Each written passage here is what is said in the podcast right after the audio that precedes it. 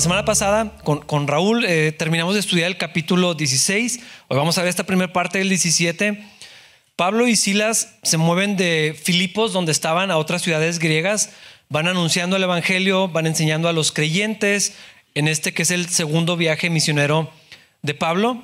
Ah, obviamente eh, el relato en Hechos no es una bitácora así exhaustiva, no vienen todos los detalles, no, todo lo que se dijo, todo lo que sucedió, es más como un resumen, lo que Dios quiere, eh, lo que Dios quería preservar para, para nosotros. Y en este capítulo 17 encontramos tres lugares en los que los apóstoles llegaron para hacer ministerio con tres resultados distintos.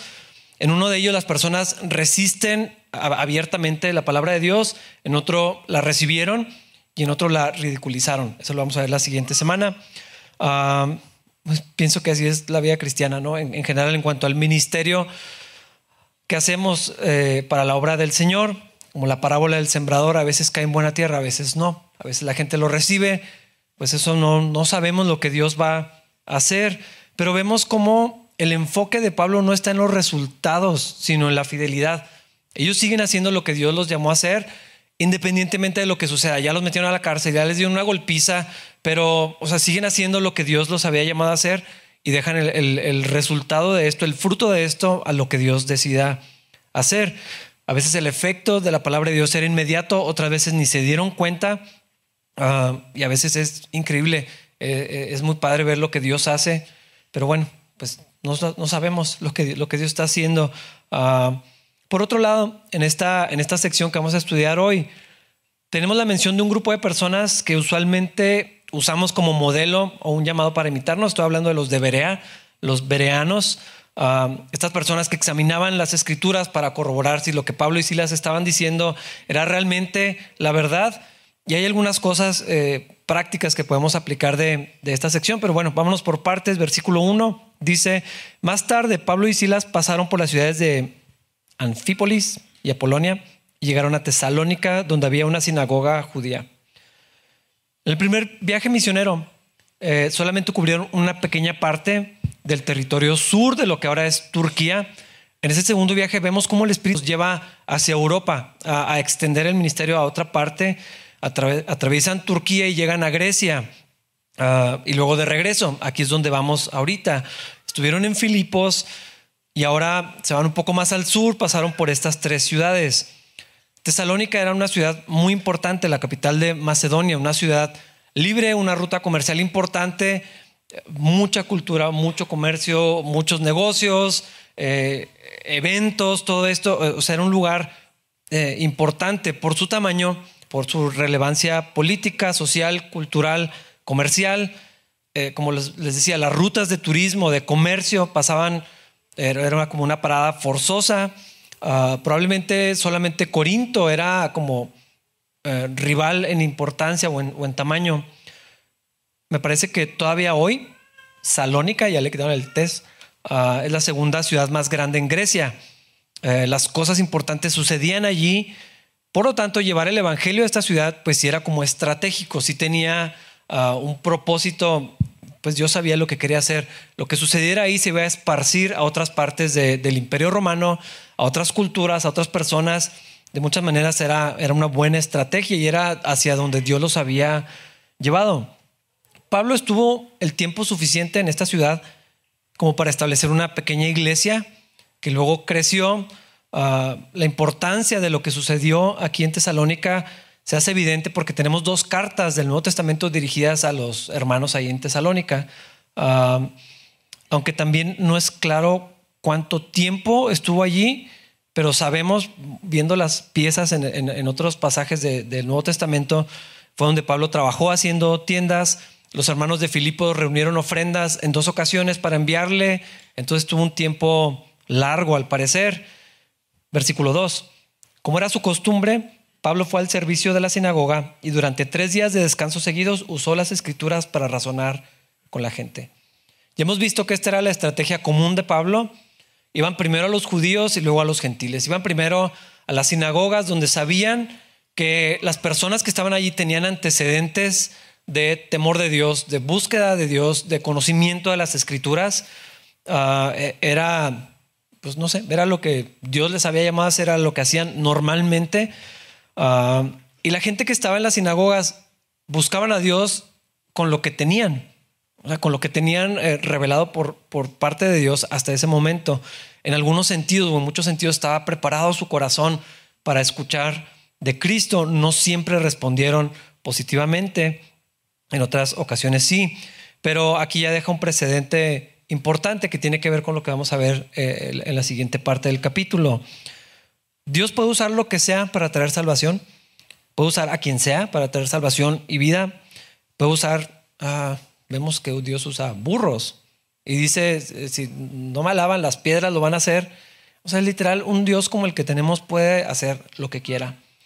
Y desde ese ángulo podemos confiar que casi cualquier punto de partida es bueno para hablar de Cristo. esta temporada es, una buena excusa. Eh, hay, una razón como muy obvia para llevar a la gente hacia Cristo. Ah, las historias son útiles, los testimonios son útiles para hacerlo, pero a fin de cuentas no son el Evangelio.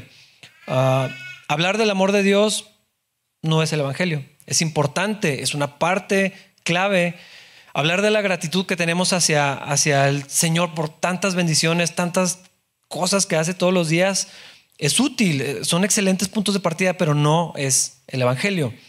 Ah, una vida que refleje a Cristo, una vida de buen testimonio, a veces el enfoque está mucho en dar buen testimonio, es una bendición y es el resultado obvio de alguien que camina con Dios, pero ese no es el Evangelio. Es un visual del Evangelio, pero no es el Evangelio. La, gente si te ve y, vives como reflejando el carácter de Cristo, los puede animar a preguntar, a buscar, a cuestionarse, tal vez a desear la vida, la vida que tienes, pero no es el Evangelio. Necesitan escuchar el Evangelio. Solamente en el Evangelio está la salvación. Tienen que conocer a Cristo. Y la relación con Dios solamente puede suceder por medio de la fe en Cristo Jesús la Biblia nos enseña que es imposible agradar a Dios, tener comunión con Dios si no es por medio de la fe. Y la misma Biblia dice que la fe viene por oír la palabra de Dios, no por ver el buen testimonio, no por escuchar la historia de lo que te pasó, sino la palabra de Dios, el Evangelio de Cristo. Y otra vez, todos estos elementos pueden ser útiles para, a fin de cuentas, presentar lo que Dios dice, porque la, la Biblia afirma que el Evangelio es poder de Dios. Eso es lo que puede transformar las vidas, eso es lo que puede salvar a las personas a Cristo y presentarles su necesidad y, eh, la, importancia de la bendición de la gracia de Dios en enviar a un Salvador, Cristo Jesús. Una nota, Pablo no discutió con las personas, no perdió el tiempo intentando ganar, demostrando conocimiento, pero usó las escrituras para de ahí explicar, para que de ahí pudieran ver a Cristo y esto es algo fundamental, que, ahorita voy a insistir un poquito más con eso.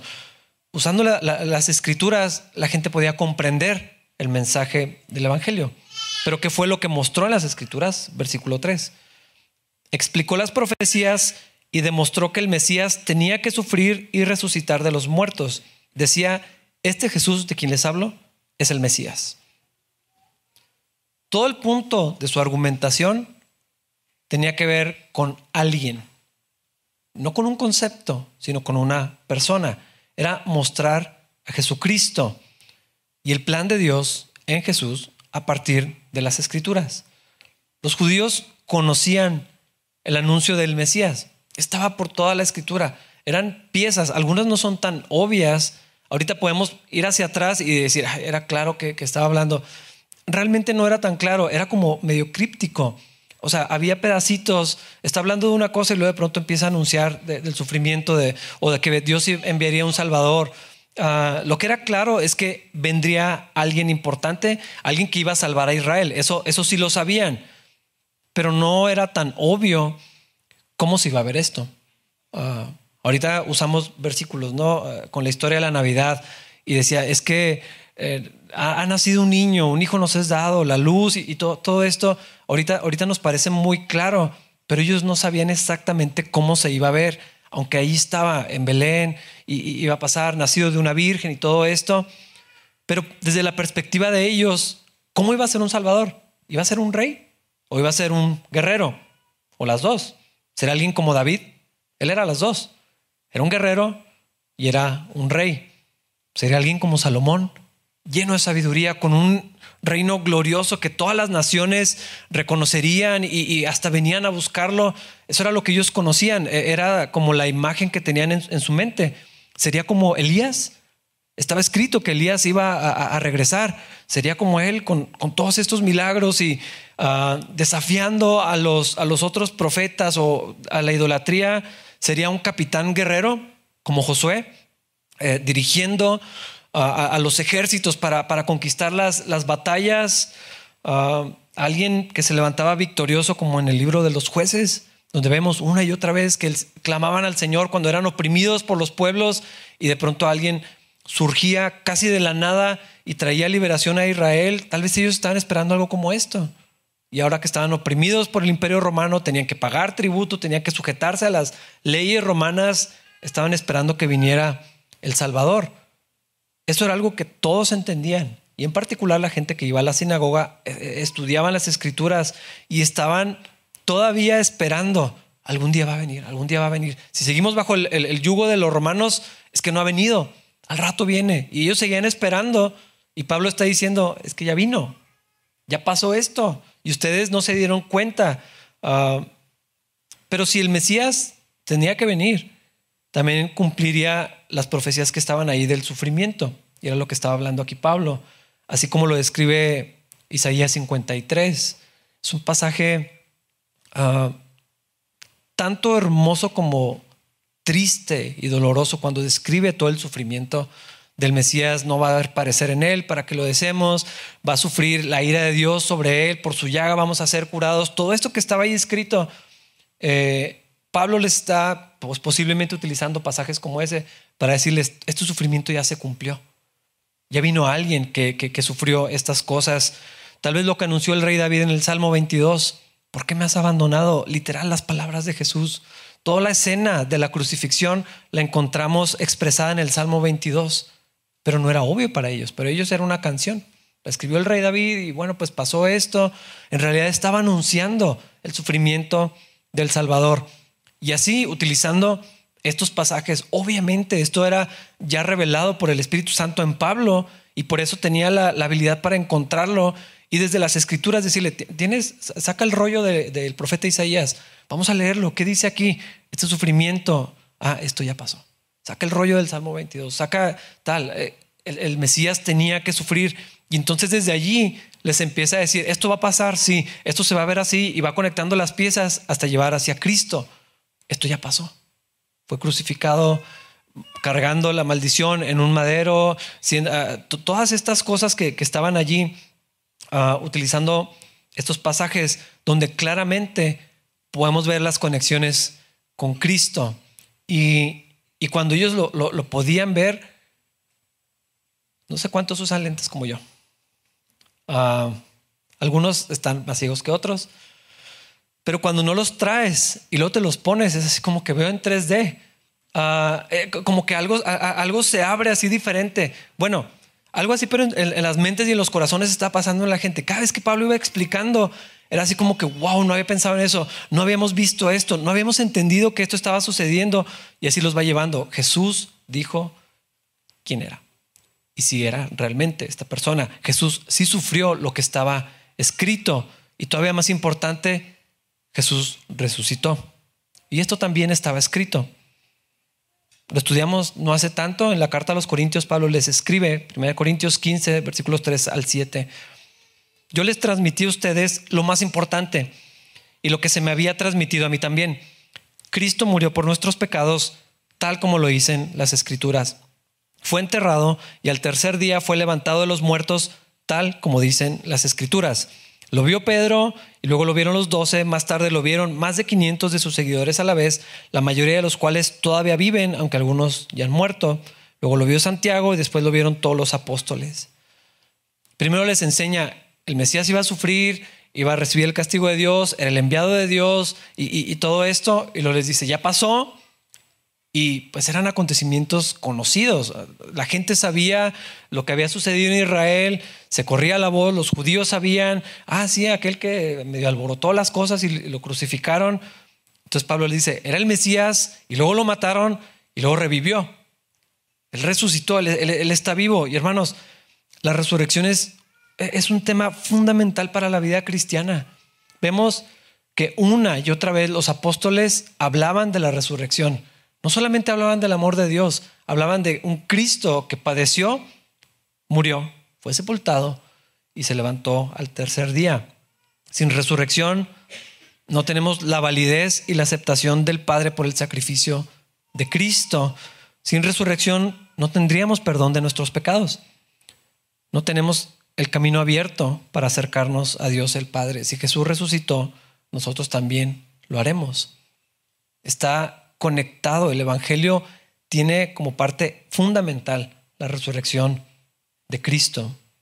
Lo extraño es que muchos cristianos no están seguros de hablar de la resurrección. Como que hablar de Dios, sí, es, un terreno común con la gente. Todo el mundo puede, bueno, la mayoría podría hablar de Dios, una deidad superior, un ente mayor, un creador, ah, tal vez. Cristo Dios en Cristo, eh, eso empieza a causar problemas. Un Cristo que sufrió, tal vez lo aceptamos. En Semana Santa yo, lo veo, hasta en los grupos de vecinos, ah, el Señor murió. Y esa es la imagen que, tradicionalmente en México existe, un Cristo sufriente. Hay una iglesia en la que entré allá en el, en el sur y lo primero que ves cuando entras es un Cristo enorme, sangrado, crucificado. La gente puede todavía acceder a hablar de eso. Un Jesús que murió por nuestros pecados, pero un Cristo que está vivo, un Cristo que resucitó, alguien que se levantó de los muertos. Y entonces si era quien dijo que era. Y entonces eso representa un montón de cosas, que sí es Dios y eso me, me obliga a tomar una decisión, a responder de alguna manera ante un Cristo que está vivo. La gente tuvo mucho conflicto cuando escuchaban de la resurrección. Lo vamos a ver más adelante, pero, pero es, una constante en el libro de los Hechos. Escuchaban todo, nomás llegaba la resurrección y ah, empezaron a hablar de esto. Algunos se burlaban, eso sucede más adelante ahí en Atenas. Pero Pablo y los otros apóstoles todo el tiempo están hablando. Un Cristo crucificado, un Cristo resucitado, un Cristo vivo, un Cristo que viene, un Señor que reina, una persona a quien conocemos, con quien podemos tener relación. Ese es el Cristo del cristianismo. Debería ser obvio, pero no siempre es. Eh, es una persona real, alguien con quien podemos tener una relación, alguien a quien podemos conocer, alguien a quien le cantamos para adorarlo. No estamos hablando de una historia, de una, mucho menos de, algún mito. Muchos así lo, lo mencionan. Tú buscas en internet y el mito de. Estamos hablando de alguien real. Cuando venimos y adoramos, estamos dirigiéndonos hacia una persona. Hablar de la resurrección muchas veces los metió en problemas. A veces los dejaron de escuchar, pero definitivamente sí es un tema importante. O lo aceptas o lo rechazas. hermanos, deberíamos de estar muy cómodos hablando de un Cristo, de un Señor a quien servimos que está vivo, alguien que resucitó, no nada más en Semana Santa hablar de esto. Esta es la realidad de nuestras vidas, porque eso tiene implicaciones para nosotros aquí y ahora. Versículo 4. Algunos judíos que escuchaban fueron persuadidos y se unieron a Pablo y Silas, junto con muchos hombres griegos temerosos de Dios y un gran número de mujeres prominentes. El resultado de este tiempo de ministerio es que muchas personas vinieron a Cristo.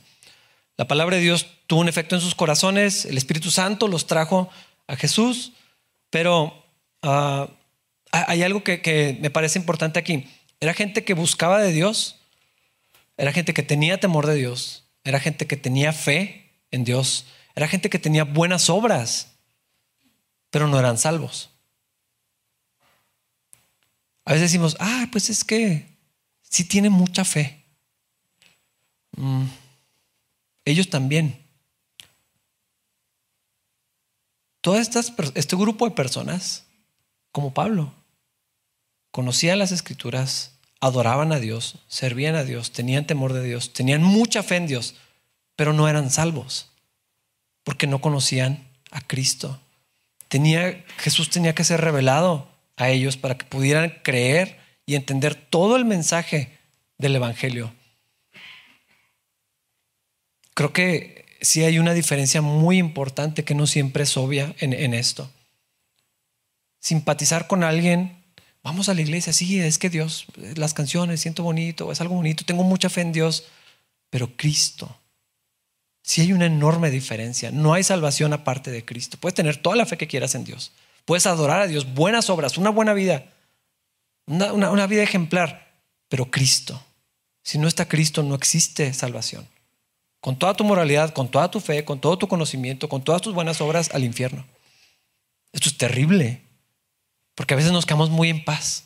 Ay, no, bueno, pues ya conoce. Ay, no, sí, sí creen en Dios. También los demonios creen en Dios. Y Pablo utiliza ese ejemplo para decir, felicidades, tienes la misma fe que un demonio. O sea, los demonios creen y tiemblan. Creer en el poder de Dios no es suficiente. Eso no salva a las personas. Cristo. En Él está la vida. Necesitan ser llevados al Evangelio. Versículo 5 surgen los problemas. Entonces ciertos judíos tuvieron envidia y reunieron a unos alborotadores de la plaza del mercado para que formaran una turba e iniciaran un disturbio. Atacaron la casa de Jasón en busca de Pablo y Silas a fin de sacarlos a rastras y entregarlos a la multitud. Esto se parece a lo que ya vimos hace no tanto. y obviamente volvemos a encontrar la resistencia del enemigo a la obra del espíritu y la dureza del corazón de muchas personas. Otra vez vemos lo que dice el Evangelio de Juan. A lo suyo vino y los suyos no le recibieron. Amaron más las tinieblas que la luz porque sus obras eran malas. Y otra vez se hizo una turba iracunda. Eh, yo creo que Pablo y Silas ya sabían cómo, ah, cómo puede terminar todo esto. No les fue muy bien. Les dio una golpiza, los echaron a la cárcel. Pero aquí, gracias a Dios, las cosas salieron un poquito diferentes. Con tal de encontrar a los apóstoles, fueron y se metieron a casa de los que los habían apoyado. Ahora no nada más estaban buscando a Pablo y les dijeron, ¿quién estaba ahí? Ah, Jasón, vamos a su casa y se metieron a la casa de él. Estaban los apóstoles, entonces los llevaron a ellos. Versículos 6 y 7. Como no los encontraron allí, en su lugar sacaron arrastrando a Jasón y algunos de los otros creyentes y los llevaron al consejo de la ciudad. Pablo y Silas han causado problemas por todo el mundo, gritaban, y ahora están aquí perturbando también nuestra ciudad. Y Jasón los ha recibido en su casa. Todos ellos son culpables de traición contra el César porque profesan lealtad a otro rey. Creo que a veces perdemos de vista que no solamente los apóstoles sufrieron, se vuelve obvio porque lo, sabemos y sí es cierto, pero aunque la Biblia no relata todo lo que pasó, mucha gente sufrió. El Evangelio llegó a nosotros pasando por la sangre de muchísimas personas que entregaron su vida. Históricamente, todos los cristianos sufrieron por su fe. En este periodo de la iglesia, las personas pagaron un precio muy alto por seguir a Cristo. Algunos tuvieron que mudarse. Cambiarse de casa es un problema, pero algunos se vieron obligados a hacerlo. Otros perdieron sus cosas. No se mudaron con tiempo de empacar y de llevarse todo lo perdieron todo y tuvieron que eh, iniciar de cero en otro lugar. Algunos fueron rechazados, algunos eh, no les vendían comida, pasaron cosas de este tipo, fueron maltratados, algunos se quedaron sin trabajo, como lo estamos viendo aquí, pues maltratados, injustamente ellos ni siquiera estaban haciendo nada, pero como estaban ahí, en el mal momento, pues les tocó también padecer por causa de Cristo. Muchos fueron encarcelados, lo vimos, ah, era lo que hacía Pablo inicialmente los llevaba, los golpeaban, los torturaban, los echaban a los gladiadores, los echaban a las fieras, torturados, muchísimos sufrieron hasta la muerte.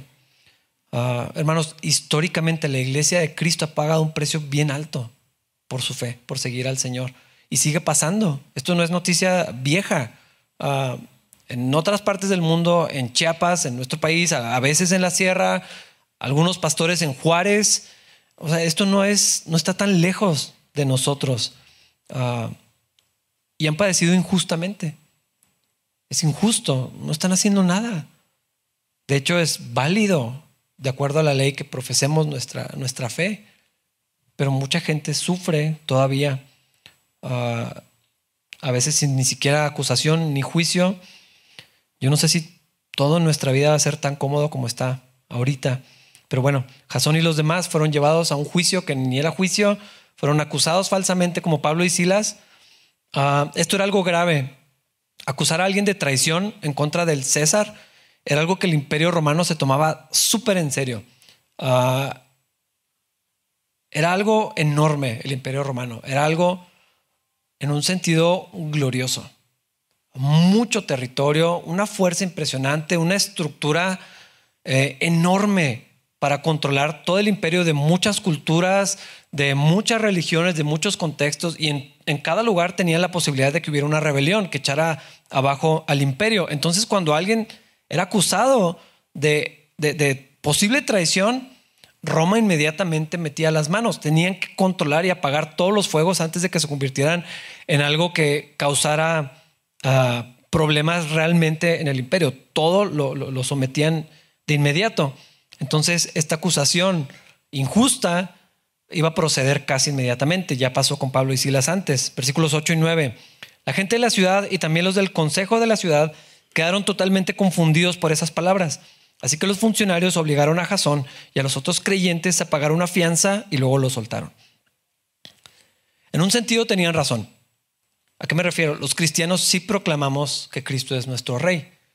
Esto no es algo retórico, no es, no es una ilustración nada más, es un reino verdadero con un rey verdadero.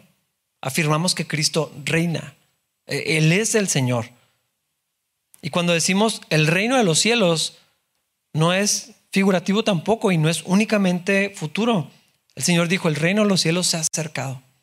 En Cristo viene el reino de los cielos. Él es la, puerta para el reino de, los cielos el Nuevo Testamento lo enseña, somos ciudadanos del reino. No dice que vamos a ser.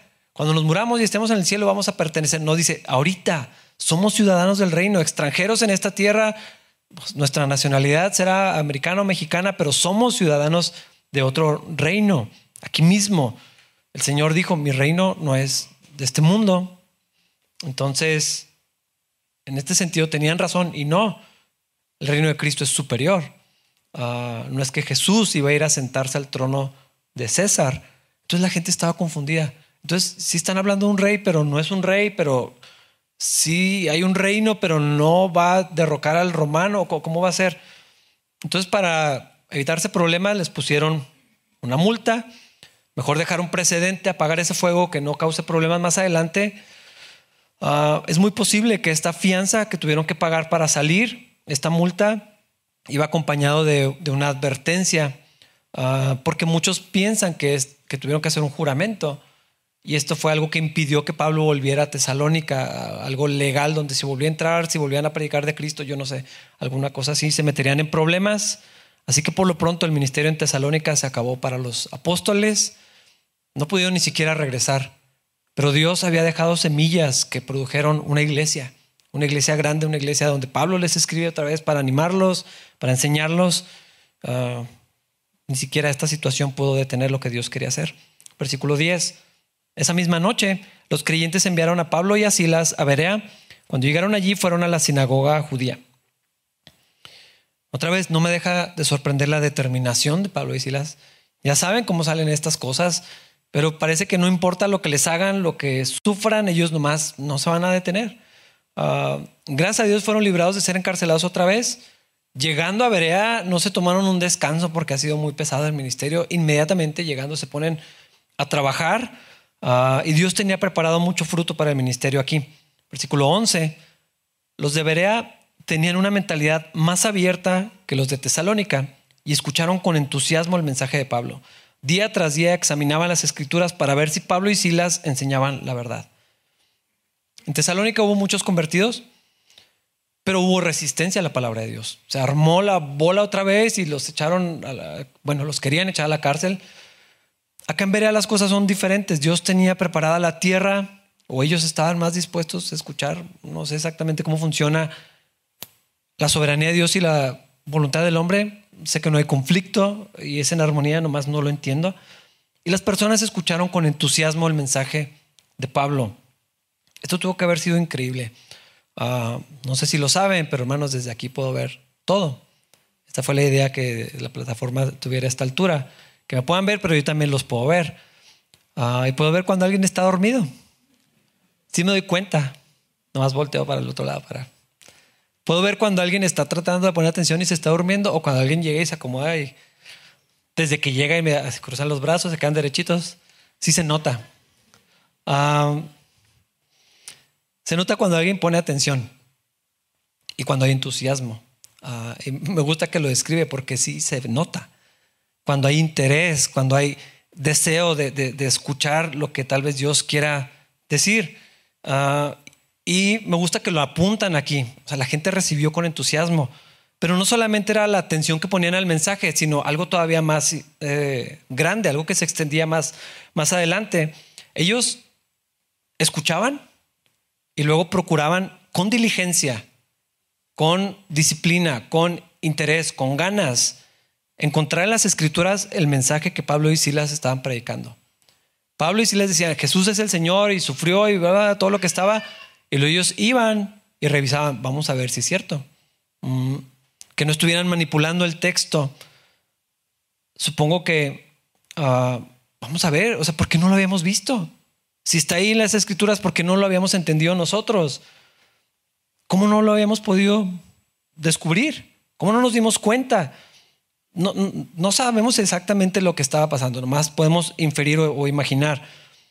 En Tesalónica, Pablo y Silas iban a la sinagoga cada fin de semana para enseñar desde las escrituras. Suponemos que aquí hicieron lo mismo, pero todos los días, si es lo que dice, ¿verdad? Día tras día. Todos los días los debería examinaban las escrituras para entender también. Quiero aclarar algo. Ah, asumimos, ah, es que hay que ser como los debería, hacemos lo mismo, pero creo que estamos interpretando lo que sucedió desde nuestro ángulo. Ellos no tenían Biblia. Como que aquí decimos, ponte a leer tu Biblia para que averigües si lo que el pastor dijo. Ellos no tenían eso. Era colectivo, no existía, o sea, eran pergaminos, pero no era como que cada quien tenía su copia. O sea, esto no, no, había las condiciones sí eran distintas y creo que eso también nos deja otra enseñanza. No había impresiones individuales, no es como que la tenían en su casa, tenían que reunirse donde estaban los documentos para que alguien las abriera y alguien los leyera y entonces juntos podían platicar sobre, sobre esto. Creo que esto nos habla de la importancia y de la bendición de una comunidad. De nuestra cultura es muy individualista. Y sí, la relación con Dios es, personal, pero no es exclusivamente individual. Una y otra vez vemos en la Biblia la importancia de la comunidad. Y yo no sé a cuántos les ha pasado que lees algo en la Biblia y dices, ah, no sé lo que dice. O sea, lo leí, pero entendí las palabras, pero no sé, no entiendo lo que dice. Necesitas hablar con alguien. Y, y el Espíritu Santo nos revela, definitivamente. Y el Espíritu Santo nos guía y así va a seguir haciéndolo. Pero sí vemos cómo es importante la comunidad también para esto. Ah, y la comunidad puede ser la familia, puede ser amigos, puede ser un grupo, no necesariamente tiene que ser 200 personas. Ah, pero los debería usaban de la comunidad para estudiar y averiguar si lo que estaban diciendo era cierto. Uh, como que la imagen que tenemos de los de Berea es moderna. O sea, con una Biblia, un cafecito, apuntando. Eh, eso no había. Se tenían que reunir. Ah, pero ahora la aplicación obvia. ¿Qué tanto conocen su Biblia ustedes? Ahorita estamos platicando de, es que me gusta leer en Reina Valera y en NTV y no sé qué, y hay un montón de versiones y es una bendición. Y siguen saliendo otras nuevas. No sé cuántas Biblias tienen, porque aparte las Biblias, a los que nos gustan los libros, las Biblias son libros muy bonitos. Entonces, algunos de nosotros tenemos varias. Pero, ¿qué tanto la conocen? ¿Cuántos la han leído completa en 10, 15, 20 años que tienen de cristiano? Si surge alguna duda, alguna situación en nuestra vida, tenemos manera de sostener nuestra convicción desde las escrituras. Poder decir, es que la Biblia dice esto, es que Dios dice esto. Tenemos convicciones que parten de lo que Dios dice o de la cultura familiar o de la cultura en la, en la que estamos. E-, es cierto que la vida cristiana es más que una religión, definitivamente sí es. Tiene que ver con una comunión, una relación con Dios, con una persona. Conocer a Dios, vivir en una relación con Él por medio de Jesucristo. Es una vida de fe, esa es la vida cristiana. Pero a menos que nos toque una vida como la del ladrón en la cruz, o sea, Él puso su fe en Jesucristo y luego se murió. No tuvo tiempo de hacer nada, no podía ni pensar, estaba sufriendo, pero el Señor lo alcanzó unos minutos antes de morir. Para la mayoría de nosotros es obvio que no es así. Entonces, yo no sé si podamos sostener una vida cristiana saludable en la que nuestro conocimiento siempre esté al mínimo, en la que jamás hemos leído ni un libro completo de la Biblia, ni Filemón, que es un capítulo. Algunos ni saben que existe el libro de Filemón. La fe cristiana no deja la mente fuera de las cosas, no deja el cerebro donde, ay, tú nomás crees. Ah, sí, no, o sea, sí es fe. Es lo único que nos hace poder tener comunión con Dios. Sin fe es imposible agradar a Dios. Pero mira como la palabra de Dios no dice, ten fe y no pienses. De hecho, dice lo contrario, Mateo 22, 37. Ama al Señor tu Dios, hasta aquí estamos de acuerdo, con todo tu corazón, amén. Con toda tu alma, sí Señor, y con toda tu mente. O sea, también la manera en que pienso, puedo amar a Dios con mi mente. Romanos 12:2. No imiten las conductas ni las costumbres de este mundo. Más bien dejen que Dios los transforme en personas nuevas al cambiarles la manera de pensar. Algo que Dios hace aquí. Entonces aprenderán. Cuando Dios cambia mi manera de pensar, entonces voy a aprender a conocer la voluntad de Dios para ustedes, la cual es buena, agradable y perfecta. Filipenses 4.8, en este caso la, la, versión no ayuda mucho, pero dice, y ahora, amados hermanos, una cosa más para terminar. Aquí dice, concéntrense, en otra versión dice, en esto piensen. Piensen en todo lo que es verdadero, todo lo honorable, todo lo justo, todo lo puro, todo lo bello y todo lo admirable. Piensen en cosas excelentes y dignas de alabanza. ¿De dónde las voy a sacar esas? Para ponerlas en mi cabeza. 1 Corintios 10, versículos 4 y 5. Usamos las armas poderosas de Dios, no las del mundo, para derribar las fortalezas del razonamiento humano. Es algo que sucede aquí otra vez. Y para destruir argumentos, que son los argumentos, cosas que pienso.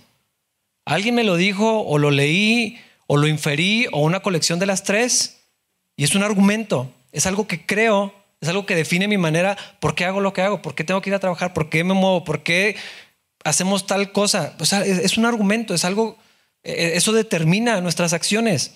Para destruir argumentos falsos, destruimos todo obstáculo de arrogancia que impide que la gente conozca a Dios. Capturamos los pensamientos. No dice los sentimientos, capturamos los pensamientos rebeldes y enseñamos a las personas a obedecer a Cristo. Primera de Pedro 1.5. En vista de todo esto, ¿es primera o es segunda? No sé si lo puse bien. En vista de todo esto, creo que es segunda. Esfuércense al máximo por responder a las promesas de Dios, complementando su fe. O sea, ese es el, punto de partida. Tenemos fe y lo complementamos con una abundante provisión de excelencia moral. Esto es, esto es lo que Dios va haciendo. Y la excelencia moral con conocimiento. Podría seguirle, porque una y otra vez encontramos en la Biblia que debemos crecer en nuestro conocimiento. ¿Conocimiento de qué? ¿De historia de la iglesia? Sí es importante.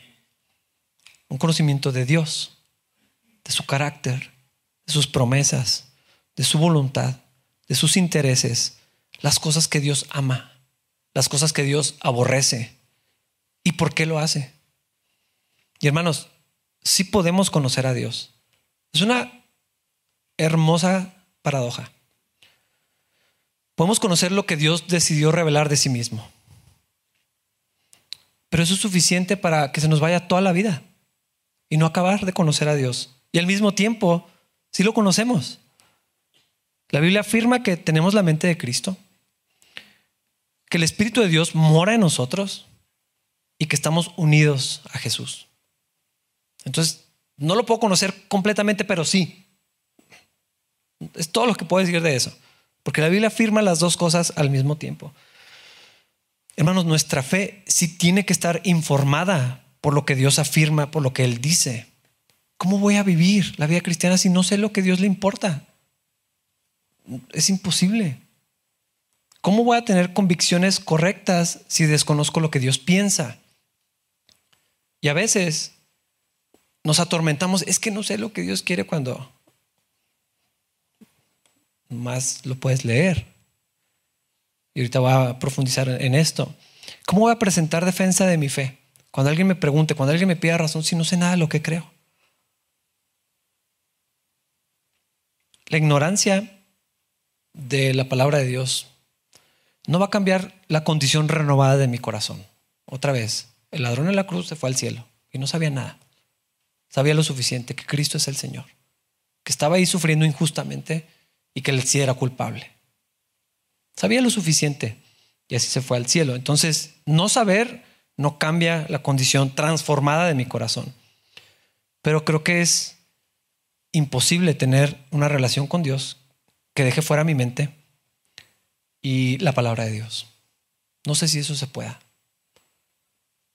Es el mismo espíritu el que me enseña. E, el Señor Jesús lo dijo en Juan 14, el Espíritu Santo los va a llevar a toda verdad, les va a recordar las cosas que, que yo les he enseñado. Pero que, o sea, si no las conozco, ¿qué me va a recordar? Dios puede revelar algo a alguien que no sabe nada así, pero de manera general así no es la vida cristiana. ¿Cómo van a saber ustedes si lo que yo les estoy diciendo es verdad o es mentira o es una media verdad? Porque confían en mí. Ojalá confíen en mí, pero no pueden depender de mí. Un pastor muy sabio me dijo hace ocho años, recién me volvió pastor, me dijo, Rafa, los pastores se vuelven locos. Y tenía razón. ¿Y si me aloco y empiezo a enseñar puras tonterías? A cuentagotas, porque eso es más difícil. Nueve cosas correctas y una que no es, pero todo el tiempo. Cuando tú escuchas a un falso maestro, no es obvio que está enseñando herejías. No es obvio. Tienes que poner mucha atención. ¿Cómo van a saber ustedes si lo que estoy diciendo es cierto o no? Hermanos, muchos de ustedes, algunos de ustedes están aceptando mentiras como si fueran verdades. Lo sé porque así, así nos pasa. Actuamos de acuerdo a cosas que creemos que son falsas, al menos que no son las que Dios está diciendo. Mentiras del matrimonio, mentiras de la familia, mentiras de las relaciones sexuales, mentiras del género, del dinero, de la iglesia, del trabajo. Es una lista enorme. Y vivimos de acuerdo a las cosas que creemos, pero son mentiras. Muchas de ellas son mentiras. Porque las convicciones no están informadas por la palabra de Dios. A veces es a propósito, pero muchas veces no, no viene, no, no, no pasaron por, por el filtro de la palabra de Dios. Muchos están creyendo mentiras porque no conocen la verdad. No saben distinguir la diferencia. Abrazan y hasta compasión mentiras que provienen no de la Biblia, de demonios. Algunos creen, estos tal vez son casos más extremos, pero algunos afirman, es que Dios me dijo, es que Dios me dijo, es que Dios me dijo, cuando es obvio que el Dios que conocemos, el Dios de la, de la Biblia, no diría nada como eso. Y lo afirman, es que Dios me mostró esto. Pues cuál Jesús, yo no sé cuál fue. No conocen a Dios, no tienen interés en hacerlo porque están muy cómodos con la religión que se inventaron. Lo asombroso de la Biblia es que es la palabra de Dios. No es nada más un libro. Está viva, es eficaz y es como una espada que corta y penetra hasta lo más profundo. Dice que discierne las intenciones más profundas, más guardadas que ni siquiera me doy cuenta que hay en mi corazón. Es útil para enseñarnos lo que es verdad y para hacernos lo que ver lo que está mal en nuestra vida. La Biblia es útil para esto. Nos corrige cuando estamos equivocados y nos enseña a hacer lo correcto. Dios la usa para preparar y para capacitar a su pueblo para que haga toda buena obra. Algo que es más maravilloso todavía es que la Biblia nos revela a una persona. todavía más asombroso de lo que ya dije. Porque no se trata solamente de adquirir conocimiento. Leerme toda la Biblia no me hace sabio en automático. Ah, conozco mucha gente que puede recitar pasajes completos de la Biblia, que sabe, que entiende mejor la historia de la iglesia y de la Biblia y no son salvos, ni sabios. Los fariseos, Pablo entre ellos, conocían profundamente los textos que Dios les había revelado, se los sabían de memoria. De hecho, a los 13 años tenían que conocer, o sea, lo repetían, pasajes larguísimos, desde los 13 años. Alguien que ya se dedicaba a eso, que estudiaba eso, la dominaba, pero no conocían a Dios. Yo dije, Dios no es un libro, tal vez es demasiado simplista, pero voy a decir lo que dijo Tozer, él lo dijo mucho mejor y más bonito. Voy a citar, nosotros cristianos estamos en un peligro real de perder a Dios en medio de las maravillas de su palabra. Casi hemos olvidado que Dios es una persona y como tal puede ser cultivado como cualquier otra persona. Dios es una persona y en la profundidad de su poderosa naturaleza, Él piensa, tiene voluntad, disfruta, siente, ama, desea y sufre, así como cualquier otra persona lo hace. Hay quienes estudian mucho y de verdad los admiro muchísimo por eso, pero no conocen a Dios. Hay gente que se llena de logros académicos, colecciones de libros, así envidiables, títulos, diplomas, y luego ve sus vidas y, y todo lo que sabe. No reflejan nada del carácter de Dios. Sus corazones no han sido transformados por tanto conocimiento. Es más como que hasta algunos más endurecen. Más critican a la gente, más menosprecian a los que no saben tanto como ellos. Ven cierta doctrina y así como nosotros sí sabemos. Ah, nadie es suficiente, nadie es digno porque ellos son los que saben. No aman a las personas, no sirven a nadie, no tienen paz. Eso es todavía trágico. Es gente que vive sin paz. Todo el conocimiento, nada de gozo ni en sus relaciones, ni en ningún área de su vida. Mira lo que el Señor les dijo a los líderes judíos ah, en Juan 5, 39 al 40. Dice, ustedes estudian las escrituras a fondo porque piensan que ellas les dan vida eterna, pero las escrituras me señalan a mí. Sin embargo, ustedes se niegan a venir a mí para recibir esa vida. La fe viene por el oír la palabra de Dios, sí, pero el propósito de la Biblia, de las escrituras, es llevarnos a una persona, es mostrarnos a alguien, a Jesús. La vida está en Cristo, Él es la vida, no el libro. Me, explico. No, no, no, sé si nomás lo estoy confundiendo, entonces leo o no leo. Es que no es el conocimiento por sí mismo. No es el estudio de la palabra por sí mismo, porque ahí no hay vida. Es importante, o sea, debemos conocer, debemos informar nuestra fe, conocer lo que Dios dice, pero buscar a Dios en eso. Buscar a una persona, conocer a alguien. Y entonces Jesús es revelado y en Él está la vida, la vida eterna. Porque de lo contrario, nomás vamos a levantar murallas entre nosotros y Cristo. Con conocimiento bíblico. Viene lo que pasó, versículo 12. Como resultado, muchos judíos creyeron, como también lo hicieron muchos griegos prominentes, tanto hombres como mujeres. El resultado de todo este estudio, porque los debería día tras día revisaban las escrituras, las discutían, las platicaban, hablaban de esto. O sea, un análisis, diálogo, preguntas, dudas, opiniones. Yo pienso que esto es lo que dice. No, es que eso no fue lo que dijo Pablo, pero esto es lo que dice el texto. El resultado de todo esto no fue un debate intelectual, es que encontraron vida eterna. Para eso sirve el, estudio, para eso sirve el conocimiento, para llevarnos a Cristo. Este es el verdadero propósito del conocimiento de la palabra de Dios, del fruto. Este es el fruto del estudio, lo que Dios quiere, llevarnos a una persona y conocer a alguien y profundizar en una relación con esa persona y saber lo que piensa, lo que dice. Y entonces, entonces no se trata de, esto está bien o está mal, es diferente conoces el carácter de Dios, veslo. Y, y, cuando te revela una persona, te importa lo que esa persona piensa y dice. Y entonces en lugar de un mandamiento que ah, es que me restringe, como que no estoy de acuerdo con esto, es que, y sacamos todos los peros. Dios dice una cosa, pero, pero, pero, pero, pero, pero, pero, pero, porque no conocemos a Dios. No entendemos el carácter de Dios y, a veces como que lo extraemos y, y, nos peleamos con algo que la Biblia sí dice usamos lo que la Biblia dice fuera de la persona. Perdemos a, Dios usando la Biblia. Esto es trágico. Versículos 13 al 15. Cuando unos judíos de Tesalónica se enteraron de que Pablo predicaba la palabra de Dios en Berea, fueron allá y armaron un alboroto. Los creyentes enseguida tomaron medidas y enviaron a Pablo a la costa, mientras que Silas y Timoteo permanecieron allí. Los que acompañaban a Pablo fueron con él hasta Atenas. Luego regresaron a Berea con instrucciones para Silas y Timoteo de que se apresuraran a unirse a él. ¿Te imaginas viajar hasta otra ciudad nomás para hacer un pleito que se quedó a medias?